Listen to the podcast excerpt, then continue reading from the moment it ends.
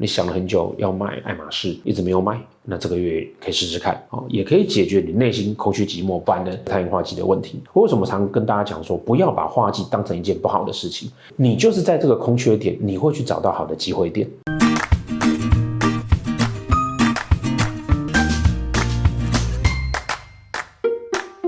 好，在录影片的时候呢，刚好啊，我就听到了副总统的政见发表会。副总统两个是女的，不知道是不是刚好符合了这个要即将要进入乙丑月了哈，这个乙机梁子音啊，太阴化忌的关系，我们就发现啊，两个女人啊，看起来要战争，可是好像又站不起来。但实际上哈，太阴化忌不是只有女人这件事情，太阴啊这颗星其实代表了什么？代表是啊，在盘上。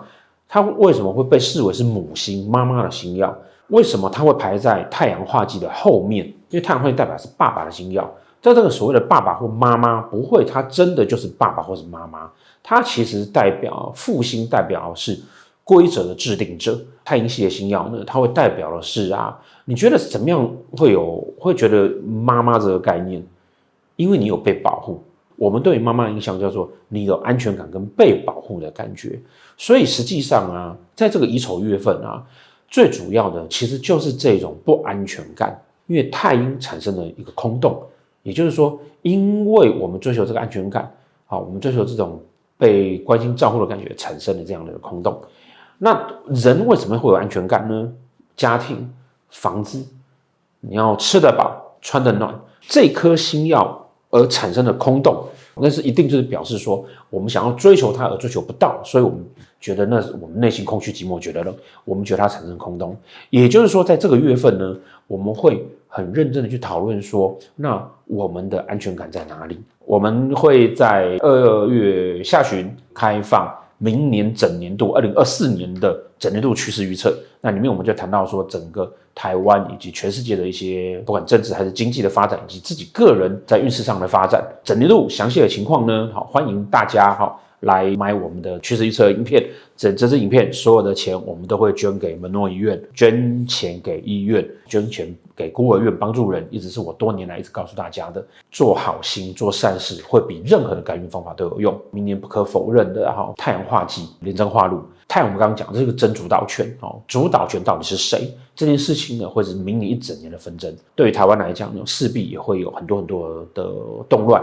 所以你会看得到哦，我们接下来是乙丑月，太阴化忌，再来是廉贞化忌，那再来是巨门化忌。我缺乏安全感，所以我就想要有一些改变，廉贞化忌。改变会不会成功不知道，我再来就会巨门化忌了，各种的不满、抱怨等等的。我们接连下来看了三个月呢，从太阴化忌开始。我们就开始发现说啊，这种追求安全感的心情啊，会影响了我们一整个月份跟年度。这个农历年前呢，我们开始有这种感觉，这种氛围。什么事情呢？好，第一个，台湾当比较没有这个问题，但中国那边呢，好，整个这个民生的需求开始紧缩，然后大家会开始碰到不容易买到东西，工作啦，或者是说这种经济啦，都大幅度的受到影响，包括能源的供给。哦，粮食等等的哈，都会有这个问题。台湾这边呢，目前可以知道的哈，应该是通路或者是这做民生用品的这些市场会开始呢有严重的彼此的杀伐，各家这些做通路的哈，业绩都在往下掉啊。那这一方面是因为大家不敢买东西。然后呢，再来呢，市场上这么多对手进来，很多的通路要进来分一杯羹了，所以呢，这市场会互相厮杀。虾皮在新加坡都已经快要不行了，所以台湾是它最后的宝地哦，他也要进来厮杀。各通路都是这样子哈，在这个月份会看得出来很刺激的，而且因为要过年了，大家都在抢这个过年的市场，这一通没有赚到，下一通要怎么办？对不对？好，那就是寒冬了哈。那相对来讲呢，我们呢也会在这个时间点里面哈。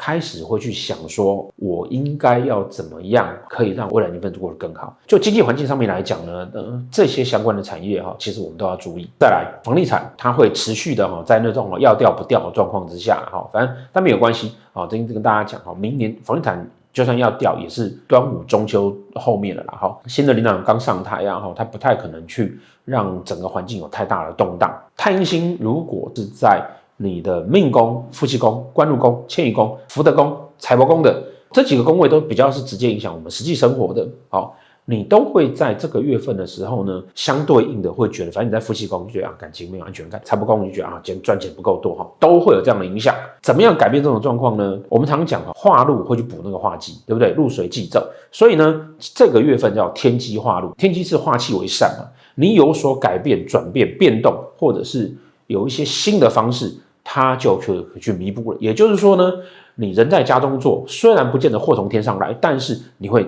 在家里就很担心。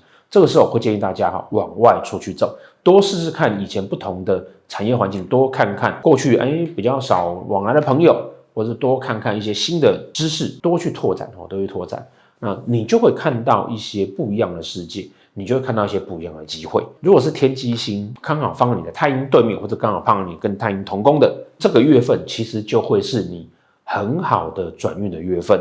你在这个月份就会找到未来来年新的希望跟新的一个明确的方向出来。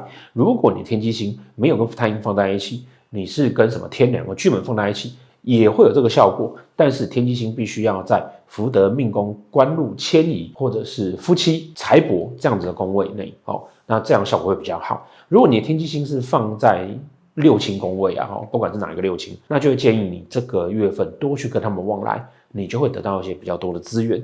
去解决你那个太阴化忌的问题，这个是这个整个月份啊主轴的状况啊，因为这个月份也是天梁化权。如果说天机天梁放在一起的，天梁跟天机对拱放在一起的，在这个月份会是很好的投资时机点，不管你在命宫、财帛宫、福德宫、迁移宫，都是可以开始看一下。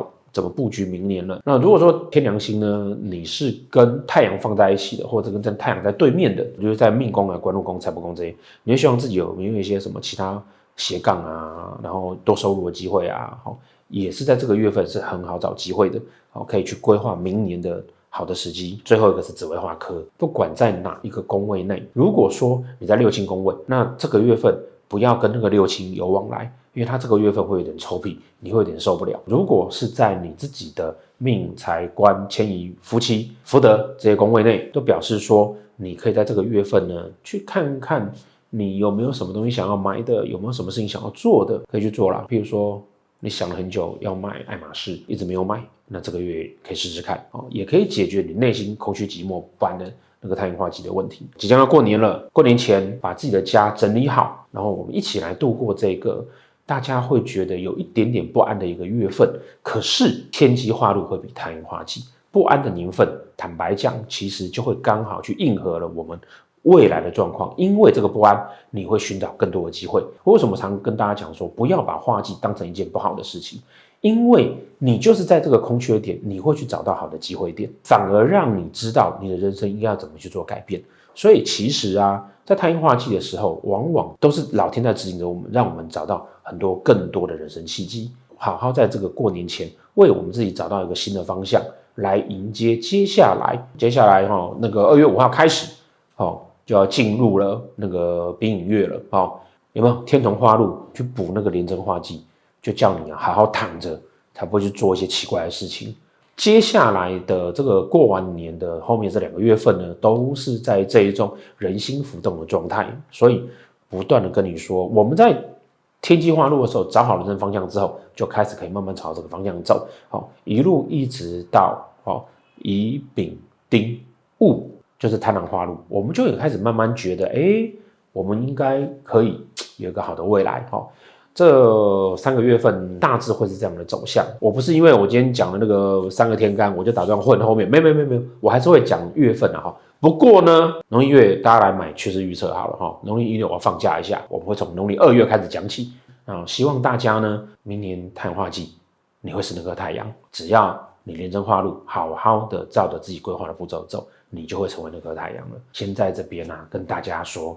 恭喜发财！过年期间呢，我们还会学会有很多老师会拍各种各种在过年期间你要怎么可以改运啊、招财啊等等的方法。顺便预告，终于呢，我们会有一些好的可以帮助大家的开运商品，好，也会介绍给大家。好，那你们也知道嘛，我一定会做那个做起来啊，会对你来讲真的相对有帮助的事情。好，明年是一个青龙破土往上飞的一年，希望大家明年啊都可以一切顺利，事业发大财。